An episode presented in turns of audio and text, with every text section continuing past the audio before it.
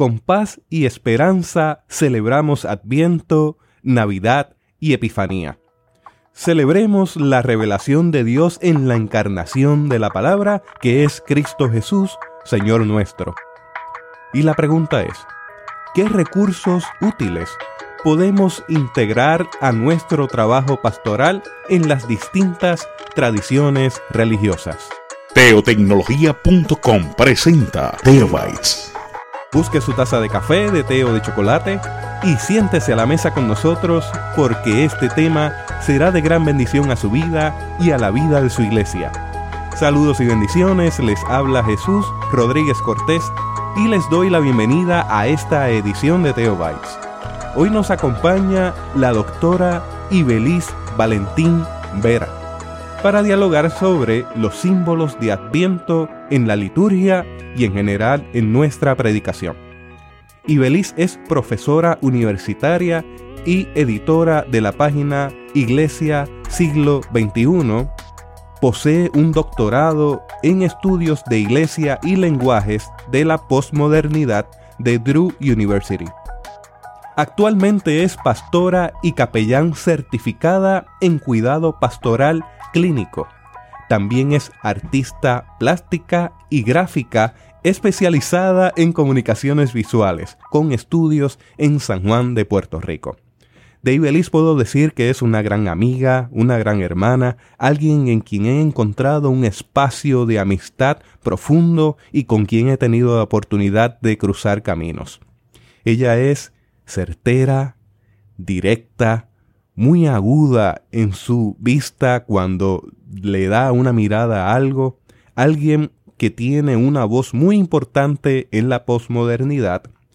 Y debo añadir que si bien he dicho que Pablo Jiménez forma parte de ese grupo de personas que me ha influenciado en el arte de la predicación cristiana, lo he dicho también de Francisco Javier Goitía y en tercer lugar, no menos importante, tengo que decir que Ibeliz Valentín ha formado parte de ese grupo de personas que ha influenciado la manera en que he abordado el tema de la predicación cristiana.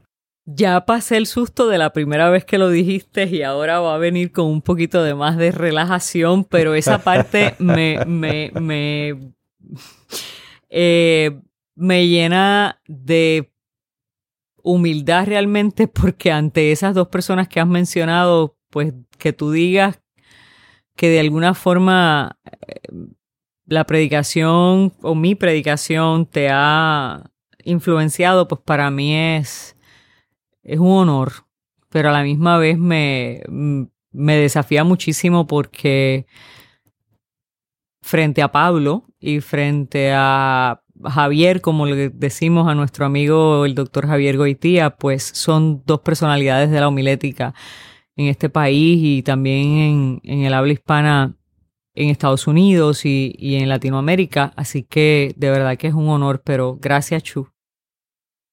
Un privilegio enorme. Tengo que añadir que Ibeliz es una excelente profesora y una excelente pastora y este podcast aborda ambos temas, el tema de la pedagogía, el tema de la pastoral, y qué bueno que puedo encontrar en ti ese espacio de diálogo entre ambas cosas para los temas que vamos a tratar. Así que formalmente tengo que decir, bienvenida a Teobytes. Gracias, gracias Jesús. Eh, gracias a ti, gracias a la audiencia que sé que ha crecido muchísimo. Era de esperarse. Eh, nunca eh, tuvimos duda de que este podcast iba a a dar los frutos que ha dado y todavía dará mayores. Como hablábamos en la sobremesa aquí eh, hace unos minutos, es pertinente, es necesario. Este es un espacio bien, bien, bien útil. No solo para todos nosotros, yo escucho tus podcasts en la mañana, tal vez no con la tacita de café, eh, como muchos de ustedes, pero, pero yo los escucho en la mañana usualmente, a veces también en el, en el vehículo cuando voy transitando.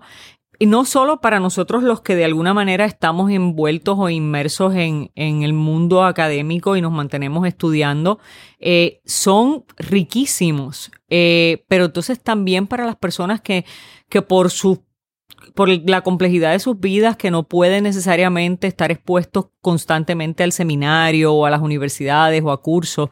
Yo creo que es un recurso muy útil y que puede enriquecer no solo nuestra pastoral, pero y no solo académicamente, enriquecernos a nosotros como individuos y encontrar en, cada uno de estos podcasts también un mensaje eh, para nuestra vida y para nuestra necesidad. Gracias por tus palabras, Ibeliz. Eh, ciertamente procuramos hacer el mejor trabajo que nos es posible dentro del espacio limitado de tiempo que tenemos y dentro de los retos que esto supone. Yendo al tema que nos ocupa hoy, en ocasión de la temporada de Adviento, ¿cómo podemos referirnos a esos varios encuentros o tiempos con Dios de camino al pesebre? Pues mira, Chu, cuando hablamos de Adviento, es muy probable que para muchos de nosotros, mucha gente inmediatamente hace la conexión con Navidad. Sobre todo porque culturalmente estamos conectados con las fiestas navideñas y todo este asunto, ¿no? De empezar a mirar hacia las vacaciones y celebrar y el árbol y el niño y los regalos.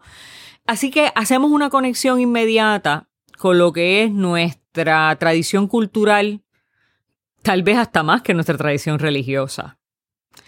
Sin embargo, estas cuatro semanas de Adviento verdaderamente nos ponen en un lugar muy especial o muy particular. Estas cuatro semanas antes de la Navidad nos presentan y nos preparan para entender o para comprender lo que son o lo que los padres de la iglesia llamaban tres tiempos o tres encuentros con Dios. Y esos tres encuentros están divididos de esta manera. En los primeros dos son los encuentros visuales con Dios. Y tal vez es, de la manera que lo, que lo estoy presentando es como muy particular por mi, mi propia eh, eh, preparación profesional, porque este asunto de lo visual pues es muy, eh, muy común en mí, o sea, no como que buscarlo primero en todo, ¿no? Pero son estos dos encuentros visuales porque son estos dos momentos en los que Dios se presenta a nosotros de manera que lo podamos ver y de manera que lo podamos percibir en nuestra realidad humana. Y estos dos encuentros son el que ya fue, el que conmemoramos en Navidad son ese evento que para nosotros es histórico, pero también es de fe.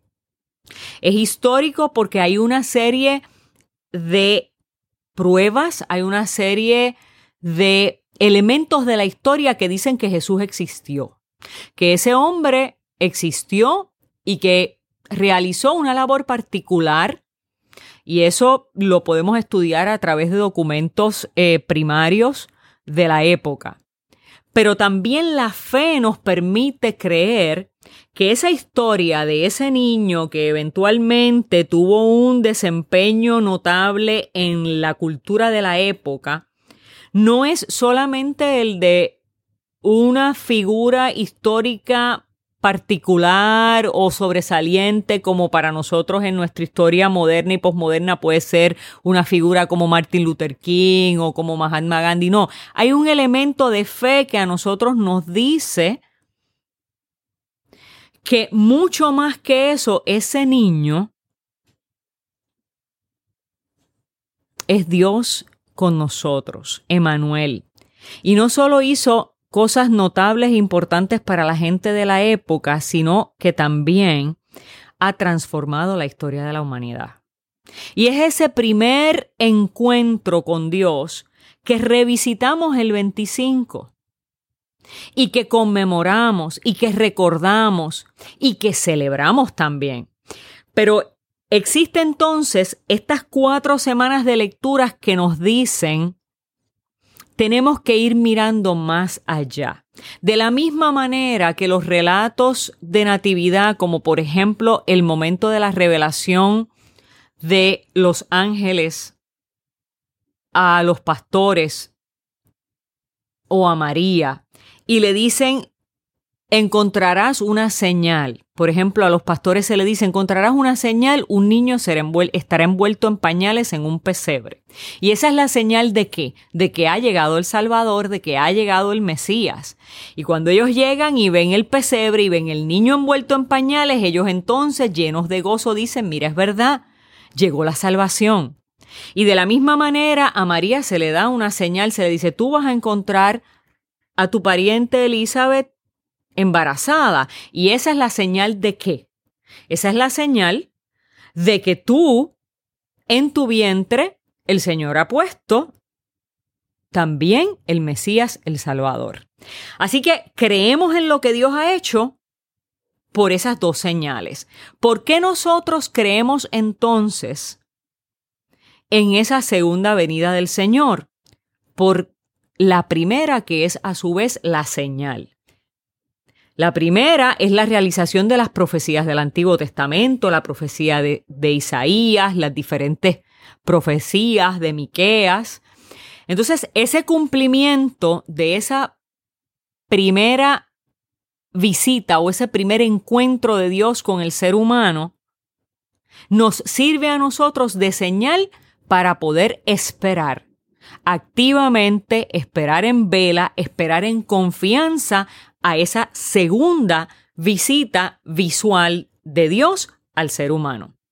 Entonces, lo que nos dicen los padres de la iglesia es que entre esas dos visitas, entre la visita de redención, que es la primera, la visita que se da en medio del sufrimiento, de la realidad humana, de la corporalidad, de todos los eventos que se entrelazan con el nacimiento de este niño. Este niño vino pobre, este niño vino sin un lugar donde descansar. Este niño nació en circunstancias muy adversas, como muchas cosas que nos pasan a los seres humanos. O sea, esta primera visita es una visita que también la podemos relacionar con esa realidad difícil de la vida.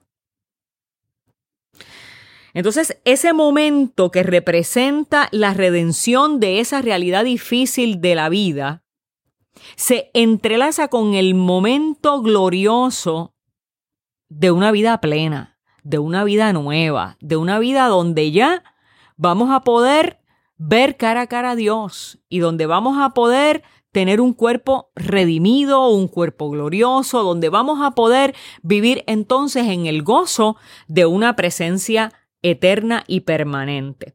Entonces ese, ese enlace o ese, ese momento intermedio es el que vivimos nosotros hoy.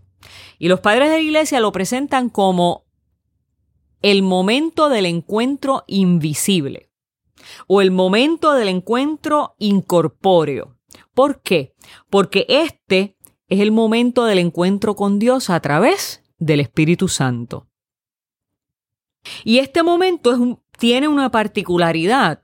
Y la particularidad es que aunque está disponible para la humanidad entera por la dimensión universal y cósmica de la redención a través de Jesucristo, si bien es cierto que eso está ahí y si bien es cierto que tiene esa dimensión universal, también es cierto que tiene la particularidad de ser solo para la iglesia porque es solo para aquellos que han reconocido y han aceptado esa primera revelación en el niño.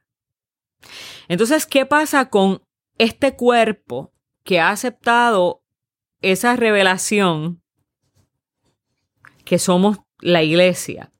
Recibimos en nosotros el Espíritu Santo que a su vez que nos consuela, nos da la fuerza y nos da la energía y nos da todo lo que nosotros necesitamos para poder mantenernos en vela en medio de una vida muy compleja que a veces nos roba las ganas, nos roba hasta la fe.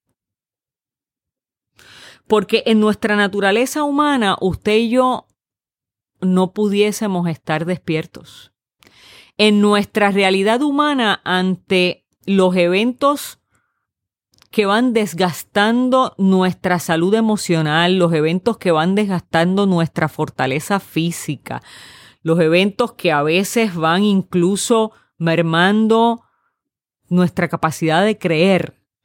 los eventos que van de alguna manera robándonos la esperanza, usted y yo humanamente no podemos mantenernos de pie.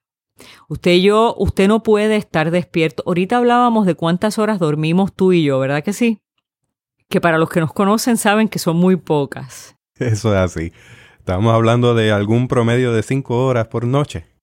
Y aunque eso es cierto, y eso no quiere decir que le estamos diciendo a la audiencia que usted puede funcionar con cinco horas eh, de sueño nada más. Habrán quienes pueden, habrán quienes no, pero lo saludable es un poco más. Usted sabe que ni siquiera Chu y ni siquiera yo que dormimos poco y aún así podemos funcionar, pudiésemos funcionar efectivamente si no descansamos. Así que el cuerpo humano se apaga nosotros no, no podemos mantenernos de pie. Y en términos espirituales y emocionales pasa lo mismo. Si nosotros no tenemos una energía constante, un intake constante, algo que mantenga ese combustible permanentemente, siempre vamos a estar propensos a fallar o a desfallecer. Así que en, las narrativas bíblicas que, preceden a la Navidad, usted va a encontrar, por ejemplo, eh, en los primeros días del ciclo A y el ciclo C, en las primeras lecturas, usted va a encontrar, por ejemplo, eh, lo que se refiere a Mateo 24 y esta narrativa que nos manda a estar en vela. Es la narrativa donde estamos hablando de los hombres que esperan al Señor y que no se sabe cuándo vendrá, que no se sabe la hora, no se sabe el día y lo que el texto nos pide es que estemos pendientes, porque en cualquier momento va a llegar. Mateo 24 inmediatamente nos lleva a Mateo 25 y lo que usted encuentra pegadito ahí de este primer relato que les acabo de decir, que es el que, por ejemplo, en el ciclo A del calendario litúrgico de, de Adviento es la primera, la primera lectura del primer domingo. Pegadito ahí lo que usted encuentra en ese Mateo 25 es el relato de las diez vírgenes, que también apunta al mismo concepto, a la misma idea, velar, mantenernos en vela, mantenernos despiertos. ¿Y cuál es la exhortación en este relato? La exhortación es a que tenemos un grupo de diez mujeres y de estas cinco tienen sus linternas preparadas con aceite y cinco no. El mensaje aquí es a qué? A que nosotros tengamos nuestras linternas preparadas con aceite para poder tener la luz encendida. El aceite es símbolo de qué? El aceite en los textos bíblicos es símbolo de la presencia del Espíritu de Dios. Así que el mensaje no es solo un mensaje de estar despiertos, es un mensaje de qué yo tengo que buscar para poder mantenerme despierta. ¿Qué yo tengo que buscar y qué yo tengo que aceptar y qué yo tengo que reconocer y cómo yo tengo que llenar mi vida para poder mantenerme en vela porque mi naturaleza humana no me lo permite? Así que es en la vida de esos hombres y esas mujeres que hemos aceptado y reconocido esa primera visita de Jesús, esa primera visita de Dios a través de Jesús, que nosotros podemos decir que también creemos que Él ha decidido quedarse en medio nuestro a través del Espíritu Santo, como dice el mismo texto, y estaré con ustedes hasta el fin del mundo, y que nosotros entonces podemos aceptar esa visitación intermedia para que nos genere la luz y la energía necesaria para poder mantenernos despiertos. Hay quienes se sienten con el aceite bajito y necesitan reafirmar la esperanza. De poquito en poquito, de oraciones cortas en oraciones cortas. ¿Qué crees? Mira, qué bueno que haces esa pregunta porque yo te escuché en otro podcast decir que para algunas personas la Navidad no es un tiempo fácil. Hay personas que llegan a esta época con muchas tristezas encima. Y una de las cosas que me pareció particular de la visión de los padres de la iglesia sobre Adviento es algo que tal vez no pensé eh, compartir aquí, pero yo creo que es bien pertinente. Y no lo, no lo pensé decir porque como relacionamos tanto la Navidad con el gozo, con la alegría, lo relacionamos tanto con la fiesta, lo relacionamos incluso con los mismos textos bíblicos que dicen gózate y que, y que, y que manifiestan incluso la alegría de los pastores y todo eso, pues como que no, como que no pensé pertinente, pero ahora, ahora reflexiono y creo que sí que lo es. Eh, los padres de la iglesia decían que estas cuatro semanas son una semana en donde no son para nosotros estar en fiesta y algarabía, son para estar en reflexión. Porque son las que de alguna manera nos, nos preparan para ese encuentro final que sí es el encuentro de gozo, que sí es el encuentro de, de refrigerio, es el encuentro de realización plena. Entonces, si bien es cierto que la llegada de Jesús nos trae, nos trae mucho confort, que la llegada de Jesús nos trae mucha seguridad, que la llegada de Jesús nos trae mucha esperanza. También es cierto que esa llegada se da dentro del sufrimiento humano. Y que esa llegada se da precisamente para que los seres humanos podamos tener una experiencia con un Dios que quiere encarnarse en toda nuestra realidad. En un Dios que le importa que tú te encuentras sin energía, que le importa que tú estás en la rueda de abajo, que le importa que tú estás en este momento tal vez viviendo uno de los, de los, de los instantes o de las instancias de mayor miseria de tu vida y entonces lo que ese Dios hace en ese primer encuentro es decirte, mira, yo me revelo en un niño que no tenía dónde poner su cabeza. Yo me revelo en un niño que llega a la humanidad en un momento histórico muy complicado, como tal vez puede ser el momento histórico que nosotros estamos viviendo. Un momento político, histórico, de mucha incertidumbre como puede ser el momento político nuestro. Yo me revelo en un en una familia, en unos padres que tenían una realidad contextual muy difícil porque probablemente todo el mundo en esa comunidad sabía que ahí hubo un embarazo extrañísimo y nos encontramos con una familia muy poco tradicional que rompe de alguna manera el estereotipo que nosotros tenemos de la familia perfecta.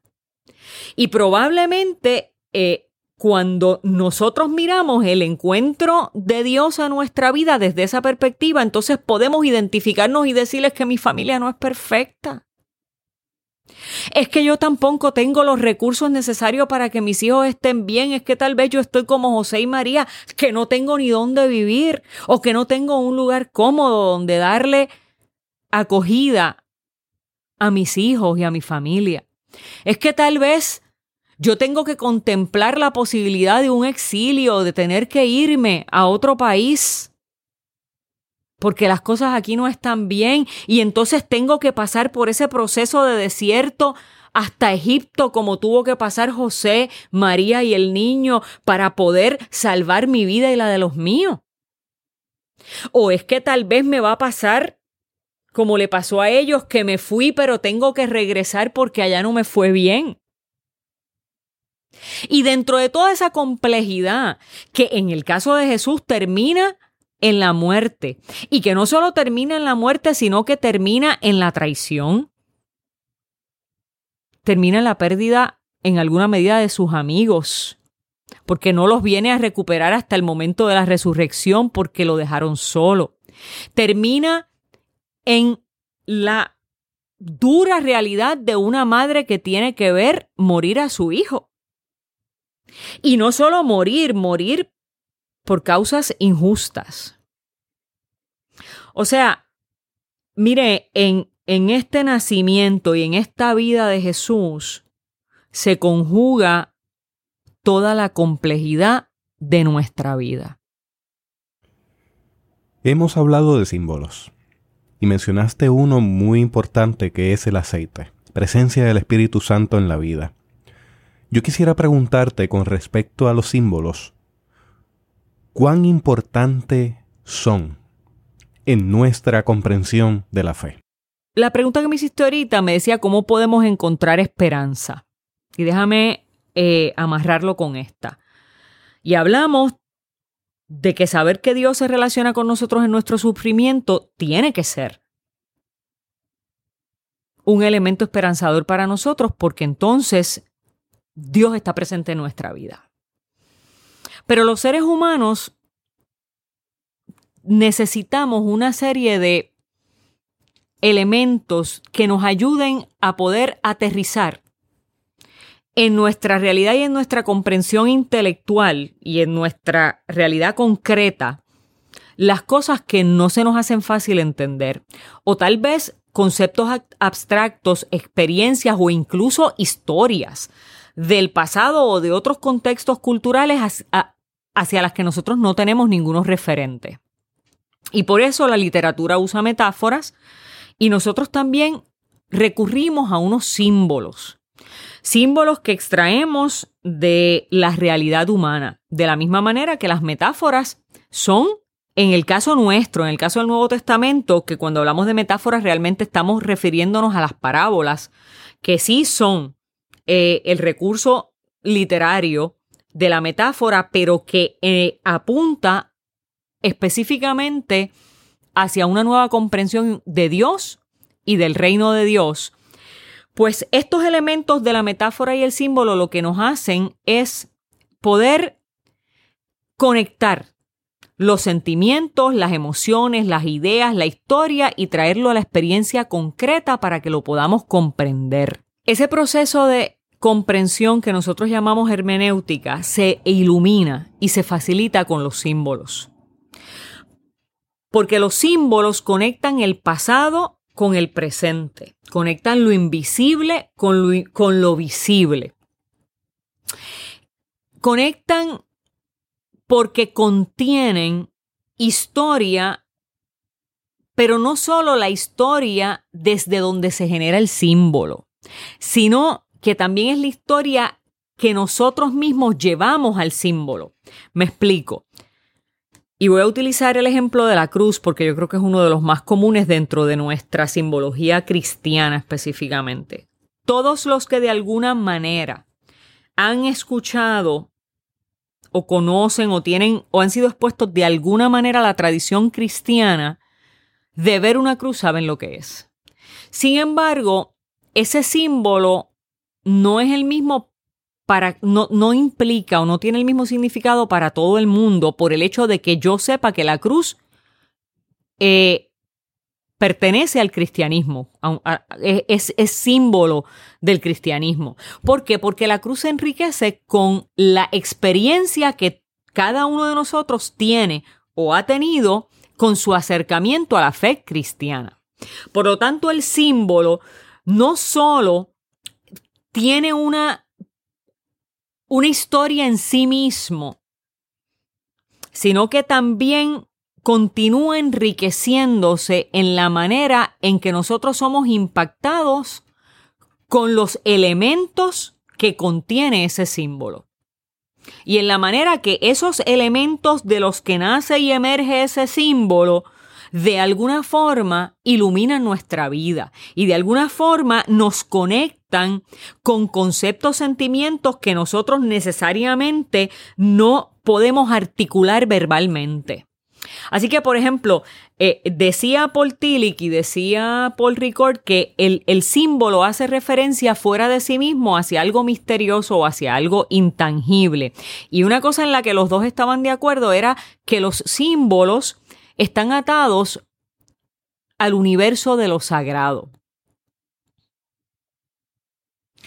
Y si hablamos de que están atados al universo de lo sagrado, hablamos que de alguna manera están siempre relacionados con lo trascendente, están siempre relacionados con las preguntas últimas del ser humano, eh, de dónde vengo, a dónde voy, con la búsqueda de Dios, con la búsqueda del sentido de la vida. Así que los símbolos, más allá de, de ser eh, una imagen visual, eh, son realmente recursos para la comprensión de conceptos y experiencias significativas para el ser humano. Hemos mencionado ya varios símbolos y ahí me gustaría que en ocasión de Adviento tomáramos en consideración algunos símbolos en nuestra liturgia y en nuestra predicación. ¿Qué sugerirías? Mira, eh, obviamente hay unos que son muy conocidos o muy comunes eh, para nosotros porque emergen de las mismas eh, escrituras, emergen de los mismos textos. Y en eso, si fuéramos un poquito en orden, como ya hablamos, hablamos del aceite, que aunque no está específicamente en la primera lectura de, la primera semana de Adviento, en, la lectura del Evangelio, pero está conectado eh, con, el, mismo concepto que trae esa lectura y está conectado por, por la cercanía en el, en el mismo texto, ¿no? Eh, pero inmediatamente nos vamos moviendo a ya las lecturas de la Natividad, de la semana de Navidad, encontramos, por ejemplo, los elementos de la luz o la estrella de Belén. Y ese símbolo es bien importante y está lleno de información y está lleno de historia y está lleno de creencias, porque mira, por ejemplo, la estrella la estrella y la luz lo podemos ver como dos símbolos diferentes y sabemos que la luz permea en toda la liturgia cristiana. Eh, y sabemos que parte eh, en gran medida de este símbolo inicial de la estrella.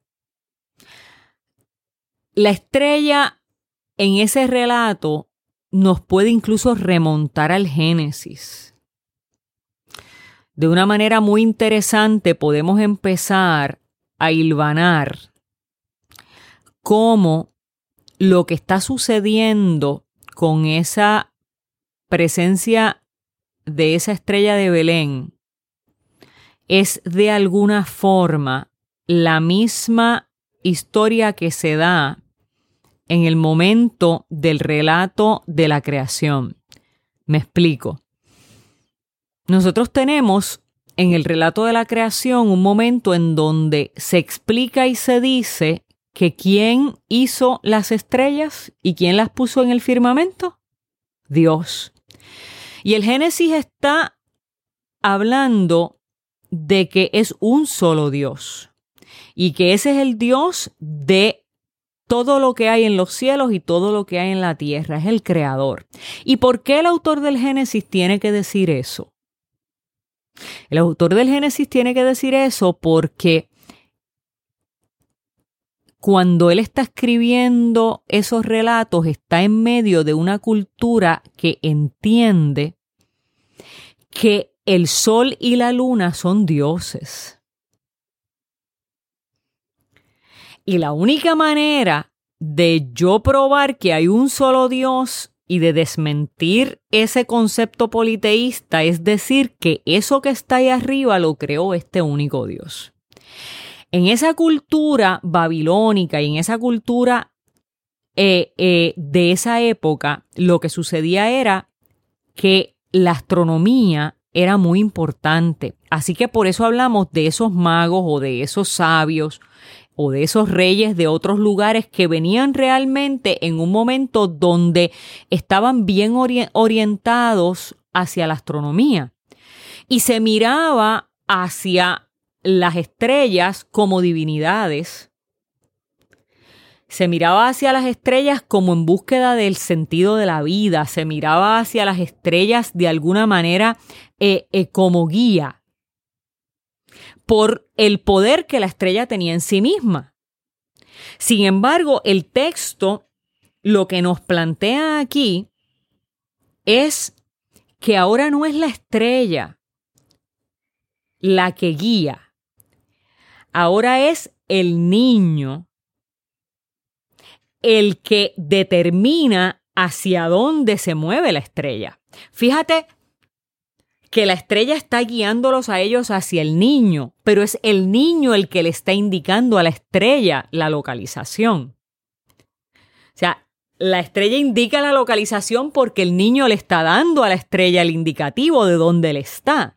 Y esos magos de Oriente, esos sabios de Oriente, esos reyes de Oriente, se van moviendo en busca de ese niño que a su vez nos está diciendo que hay una conexión con ese relato del Génesis que dice que hay un solo Dios. Y ese Dios se ha movido del Dios de la antigüedad, del Dios creador, del Dios que está por encima de las mismas estrellas y por encima de los mismos astros, y ahora es el Dios que aún aquí, en medio nuestro, en la tierra, dirige nuestros destinos, dirige nuestras vidas e ilumina nuestros caminos. Interesante cómo en las teologías de los evangelios podemos encontrar ese contraste entre luz, tinieblas, el aspecto de la luz presente en esa revelación divina. Y es bien interesante porque entonces la estrella no solo se convierte en guía, en una guía que no es guía por el poder que ella tiene en sí misma, es guía por la información y el poder que le otorga el niño. pero a la misma vez se convierte en la luz que, que, que nos ilumina y de alguna forma nos va anticipando esa luz como símbolo de Jesucristo, porque nosotros ahora, al escuchar en voz del Jesús de Juan, yo soy el camino, yo soy la verdad, yo soy la vida, pero ese mismo Evangelio de Juan nos habla de, de, Jesús como que, no solo como, como, camino, sino también como luz. La luz del mundo. Y nos habla de ese Jesús como luz del mundo, pero también nos habla de ese Jesús como pan, nos habla de ese Jesús como alimento. Y entonces ahí entramos en otro espectacular símbolo de la Navidad. Y me imagino que te estarás preguntando para dónde yo voy. ¿Qué tiene que ver el pan de vida con el Jesús del pesebre? Y entonces ahí tenemos este otro símbolo espectacular, el pesebre. Entonces nosotros podemos tal vez pensar en el pesebre como, como nosotros mismos y eso es una lectura que se hace del pesebre. El pesebre es la humanidad que recibe a, Dios. El pesebre es eh, el corazón nuestro. Muchas veces la gente hace esa analogía con el pesebre, el pesebre de nuestro corazón, donde vamos a recibir a Jesús, donde recibimos a Dios. Pero el pesebre era el lugar donde los animales iban a buscar su alimento.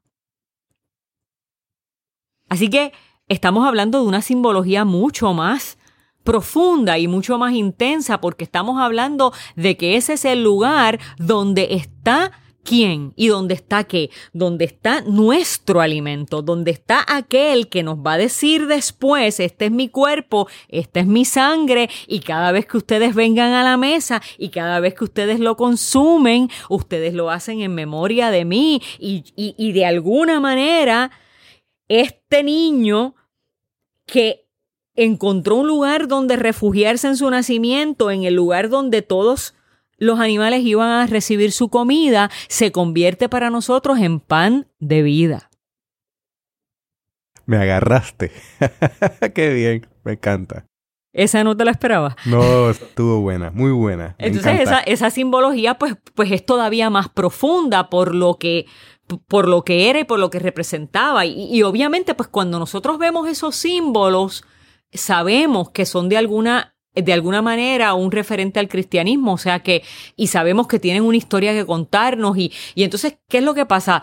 Eh, eh, chulo, lo que pasa con eso es que cuando tú los ves, cuando tú ves una cruz, cuando tú ves una estrella, cuando tú ves una vela encendida, cuando tú ves el dibujo de un pesebre, o cuando yo digo las palabras, tú solamente tienes que decirlo, pesebre, luz, estrella, a la memoria, a la mente, al corazón, a los sentidos de la persona, recurre toda la información que tú tienes de eso, toda, todo lo que tú has adquirido a través de tu vida, viene, brota inmediatamente, pa, llega ahí. Y aunque sea de manera inconsciente, todos esos referentes están en ti, por lo tanto,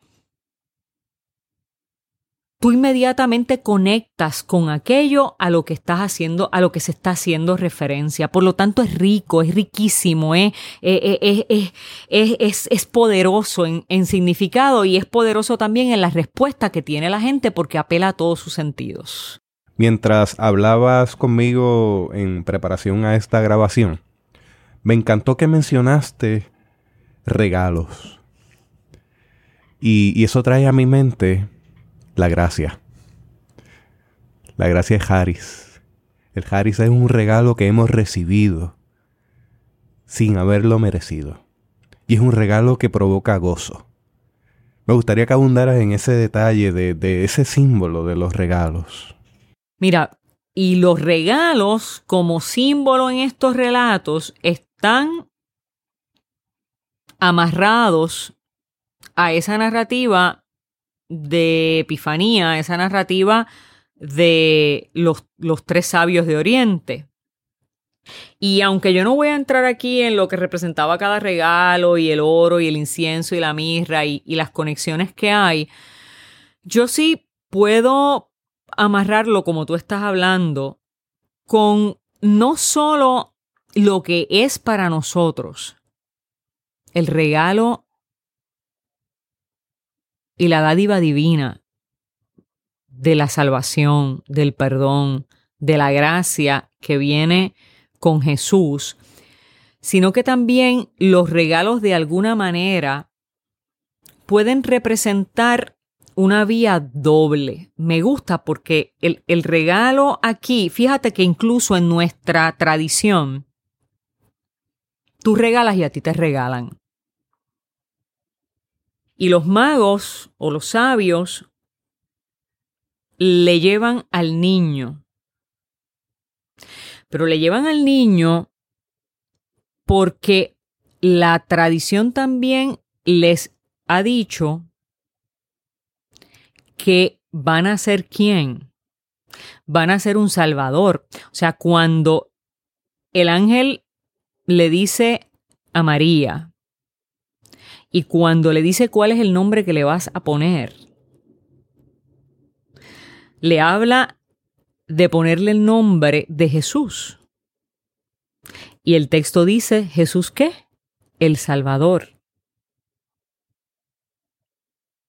Así que vamos a llevarles regalos al niño que a su vez nos está otorgando la salvación.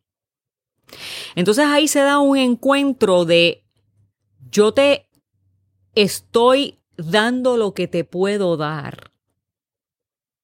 No porque te estoy pagando la salvación que tú me traes, sino por el gozo que me nace y por el sentido de agradecimiento que hay en mí y por el deseo de agradarte porque tú has venido a darme la salvación porque tú has venido a cambiar mi vida, porque tú has venido a gratuitamente cambiar el rumbo de mi existencia. Entonces estos hombres que representan un momento en la historia del pensamiento humano donde estaban surgiendo unos cambios porque si nos fuéramos a leer un poco sobre eso, vamos a encontrar que en ese momento de ese desarrollo de la astrología, básicamente lo que estaba pasando era que estas culturas se estaban moviendo a, buscar entonces una explicación más certera de la divinidad, de Dios, una implicación más certera de la trascendencia, una, una, explicación más, más certera de de dónde provenían ciertos poderes. Y estaban más abiertos a la discusión del tema de la divinidad y de lo sagrado pues obviamente están respondiendo a, espérate, aquí en Belén hay una revelación que nosotros tenemos que ir a buscar. Aquí en Belén hay una historia que nosotros tenemos que ir a auscultar, nosotros tenemos que ir a ver qué es lo que nos dice esta estrella, nosotros tenemos que ir a ver qué de verdad. Entonces, algo encuentran, algo, algo mueve el corazón de estos tres hombres para moverse en la certeza de que el niño que está allí es particularmente importante. Y entonces este regalo que cada uno de ellos trae se convierte en un intercambio. Y a mí me llama mucho la atención porque no es un regalo de un lado para de un solo lado, es un intercambio de regalos. Que es precisamente lo que nosotros hacemos. Y es un intercambio de regalos que nace de nuestra gratitud. Es un intercambio de regalos que nace de una relación porque usualmente nosotros no le regalamos nada a nadie que no conocemos, ¿verdad? Los regalos se dan en el ambiente de las relaciones, de la gente que conocemos y se dan en la medida en la que tenemos grandes afectos los unos por los otros. Así que de ahí esa conexión con más que llevar incienso, más que llevar mirra, más que la simbología que cada uno de esos regalos envuelva en sí misma, está la simbología de la relación, de la relación con Dios y del agradecimiento a Dios por lo que Él ha prometido, por lo que Él ha hecho ya, por lo que Él hará. Y es la entrega de la vida misma. ¿Qué es lo que pasa con ese regalo inicial? Dios nos regala a Jesús, a través de Jesús nos regala la salvación, y entonces, y debe ser bien desafiante para nosotros mirar ese relato de la visita de los reyes, porque esos son tres hombres que no vienen de la tradición judía. Esos son tres hombres que no necesariamente tienen un entendimiento de fe. O sea, pueden tener un entendimiento intelectual y definitivamente conocer el judaísmo de manera intelectual, ¿no? O sea, por, por, por escucharlo, por oírlo, por conocer esa gente, ¿no? Pero no por una tradición de fe. Y aún así, ellos tienen un espíritu abierto a lo que está pasando en ese lugar. Y entonces debe ser desafiante para nosotros preguntarnos si verdaderamente nosotros como creyentes tenemos la misma apertura y tenemos la misma claridad de conciencia y tenemos el mismo sentido de gratitud que tenían esos tres hombres. Porque a veces se convierte para nosotros el cristianismo en una rutina. Se convierte, eh, incluso más que en una rutina, es como cuando tú sabes que, que tú eres el hijo de papá y que tú vas a heredar los bienes de tu papá y que todo lo que tienes lo tienes porque son bienes de la familia. Y pues como que ahí uno no, como que los recibe dado. Y en alguna medida nosotros a veces hemos convertido, digo, esto es lo que de alguna forma también Bonhoeffer le llamaba la gracia barata. Hemos desvirtuado el valor de la gracia. Y es un regalo ciertamente es un gran regalo. Y no tenemos que hacer nada para merecerla. Y usted y yo no tenemos que hacer nada y no hemos hecho nada y no habrá absolutamente nada que pueda hacer el, el ser humano para merecer el nacimiento de Jesús. Su vida, sus hechos, su muerte y su resurrección. Pero precisamente si nosotros tenemos la conciencia de que no hay nada que nosotros podamos hacer Y que aún el hecho de haberlo aceptado y de vivir una vida redimida no nos da a nosotros derechos ningunos que no sean adquiridos a través de esa misma gracia. Si nosotros tenemos esa conciencia, probablemente pudiésemos ser un poco más como esos tres hombres paganos. Y eso nos puede también abrir nuestro entendimiento para poder recibir en nuestros pesebres, recibir en nuestras comunidades de fe, recibir en nuestras familias personas que no necesariamente piensan como nosotros, que no necesariamente ven la fe o la vida como nosotros, pero que pueden tener el corazón abierto para recibir el niño. Que pueden tener de alguna manera un corazón también agradecido. Y que entonces nosotros podamos retribuir no porque nosotros tenemos que vivir en la vida de la retribución, de hacerlo bien y recibir bien y de dar para que se nos dé, eso no, eso no es. es. Es la retribución en términos de la alegría y el gozo que me produce poder dar un regalo a alguien que yo amo, de la alegría y el gozo que me produce poder decirle a Dios, mira yo, lo que tengo te doy. En la multiforme gracia de Dios, los encuentros con Cristo se dan por senderos insospechados. Así que oídos abiertos. El pesebre hay lugar para todos y para todas. Y Belis, ya al cierre de esta edición, a mí me gustaría que tú nos brindaras varias recomendaciones pastorales para utilizar este material en nuestras comunidades de fe, inclusive con nuestras vidas. Mira, cuando a veces tengo estudiantes que me dicen, es que yo llevo X cantidad de años y predicando lo mismo o enfrentando lo mismo y ya uno no encuentra recursos o ya uno se cansa. Entonces yo me pregunto y reflexiono porque yo lo puedo entender, o sea, si tú sumas 40 o 50 sermones al año y llevas 10 años, pues le voy a dejar la suma a ustedes. Si llevas 20.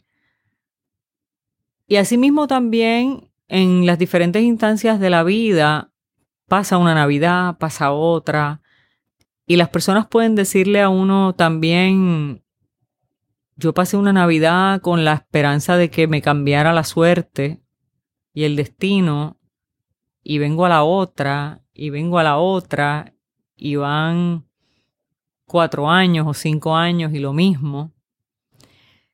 Eh, yo creo que tanto para unos como para otros, tanto para nuestra vida personal como para nuestra función pastoral, yo creo que debemos aprovechar estos momentos para hacer una pausa.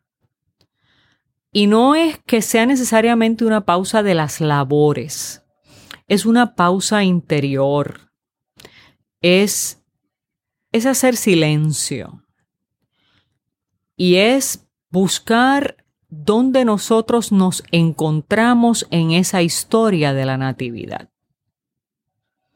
Puede ser que un año yo sea uno y otro año sea otro personaje.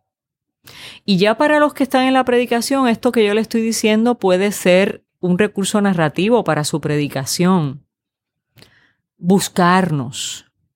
A lo mejor usted, pastor o pastora, predicador o predicadora que me escucha, puede ubicarse dentro de un personaje de toda esta historia de la Natividad. Pero a la misma vez que usted se ubica dentro de un personaje para predicar desde ese personaje, ubíquese desde un personaje que se identifique con usted, porque no hay nada que toque e impresione o ministre más a las personas que están sentadas escuchándolo que cuando usted está hablando desde la profundidad de su experiencia con Dios. Que cuando lo que sale de su boca vibra con una experiencia que haya cambiado su vida. Por eso, si usted no vibra con los pastores, cuando usted predique de los pastores, tal vez lo que va a salir ahí no tenga la misma energía.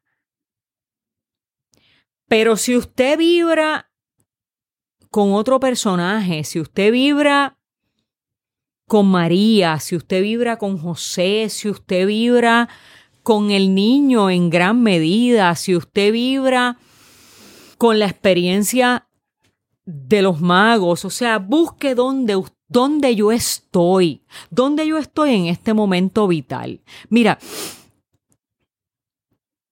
muchas veces en nuestra experiencia de maternidad, aquí voy a hablar desde, desde ser madre, nosotros nos conectamos de una manera muy particular con la experiencia de María. Y podemos entonces tomar la narrativa bíblica desde los ojos de María. Y los ojos de María se pueden convertir para nosotros no solo en un lente para ver la vida, se pueden convertir también en una fuente de fortaleza y resiliencia. Si usted tiene un niño enfermo, si usted ha pasado por la experiencia de una, una experiencia familiar que de alguna manera lo puede conectar con la experiencia de María y Jesús. Usted tiene unos elementos bien extraordinarios para trabajar el tema desde ahí.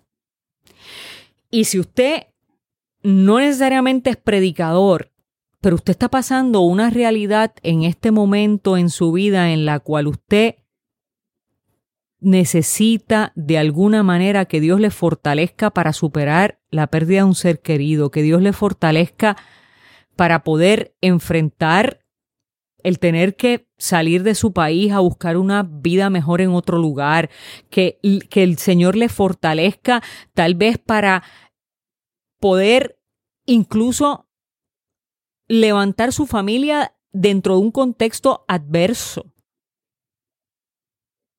para poder buscar fuentes para mantener sus hijos, para mantener su hogar, incluso si usted a lo mejor es hasta una madre soltera, porque es interesante que desde muy temprano en el texto bíblico María y Jesús prácticamente se quedan solos en el relato y no sabemos lo que pasa con José.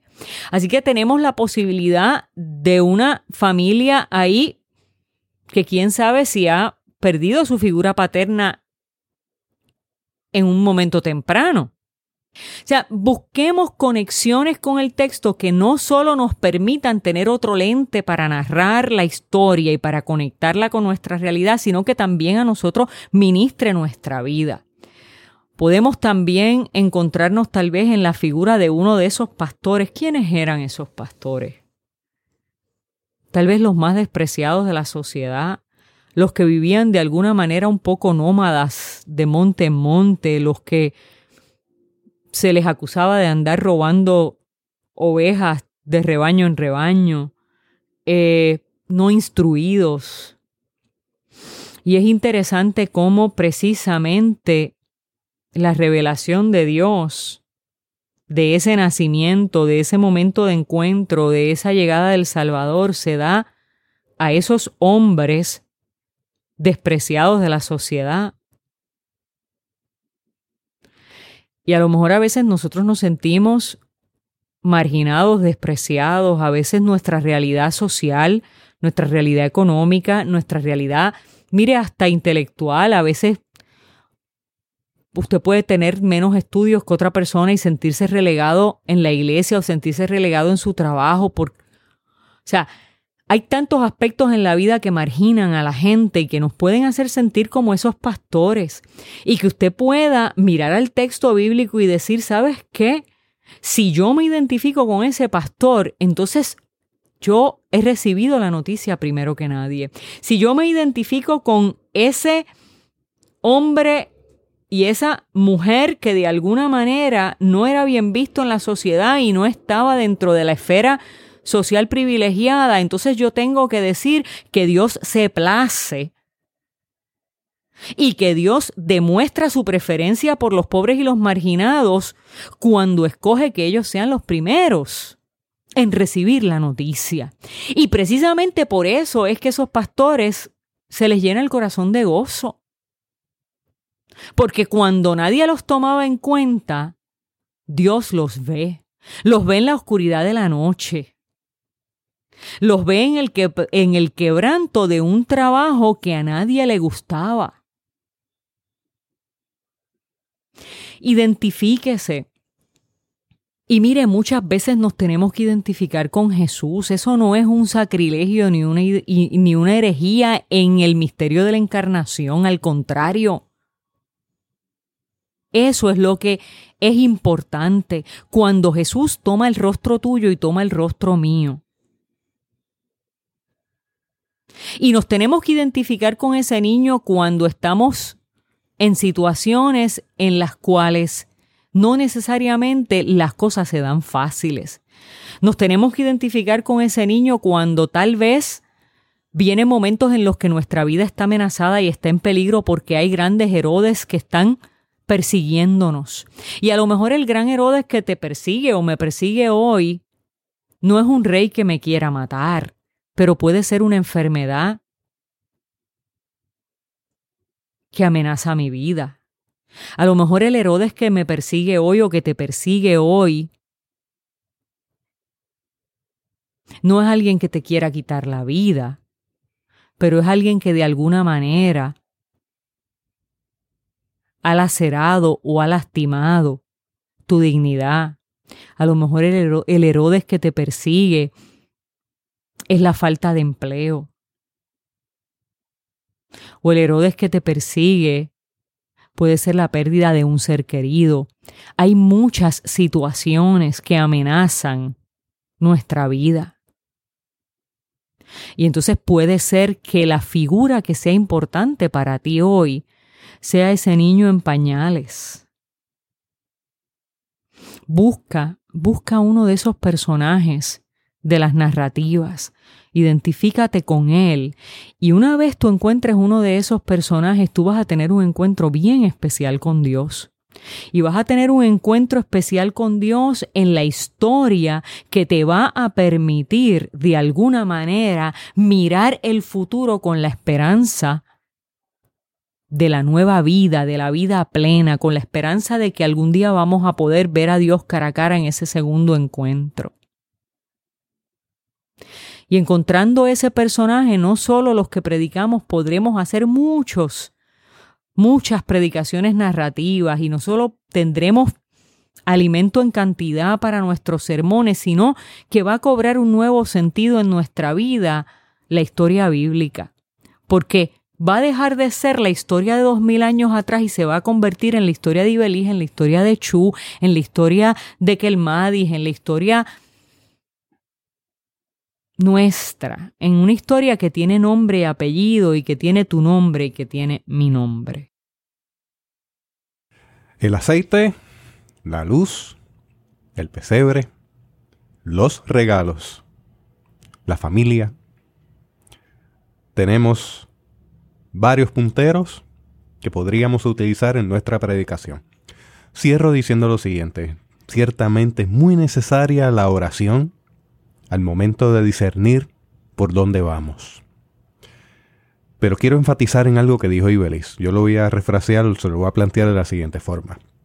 Si usted no cree en lo que está predicando, eso se nota.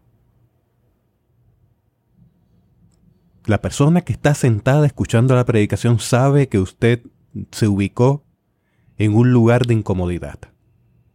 Nuestra recomendación final es use los símbolos y ubíquese desde esa zona donde usted tenga el convencimiento de que ese es el tema y que le cause una pasión grande predicarlo.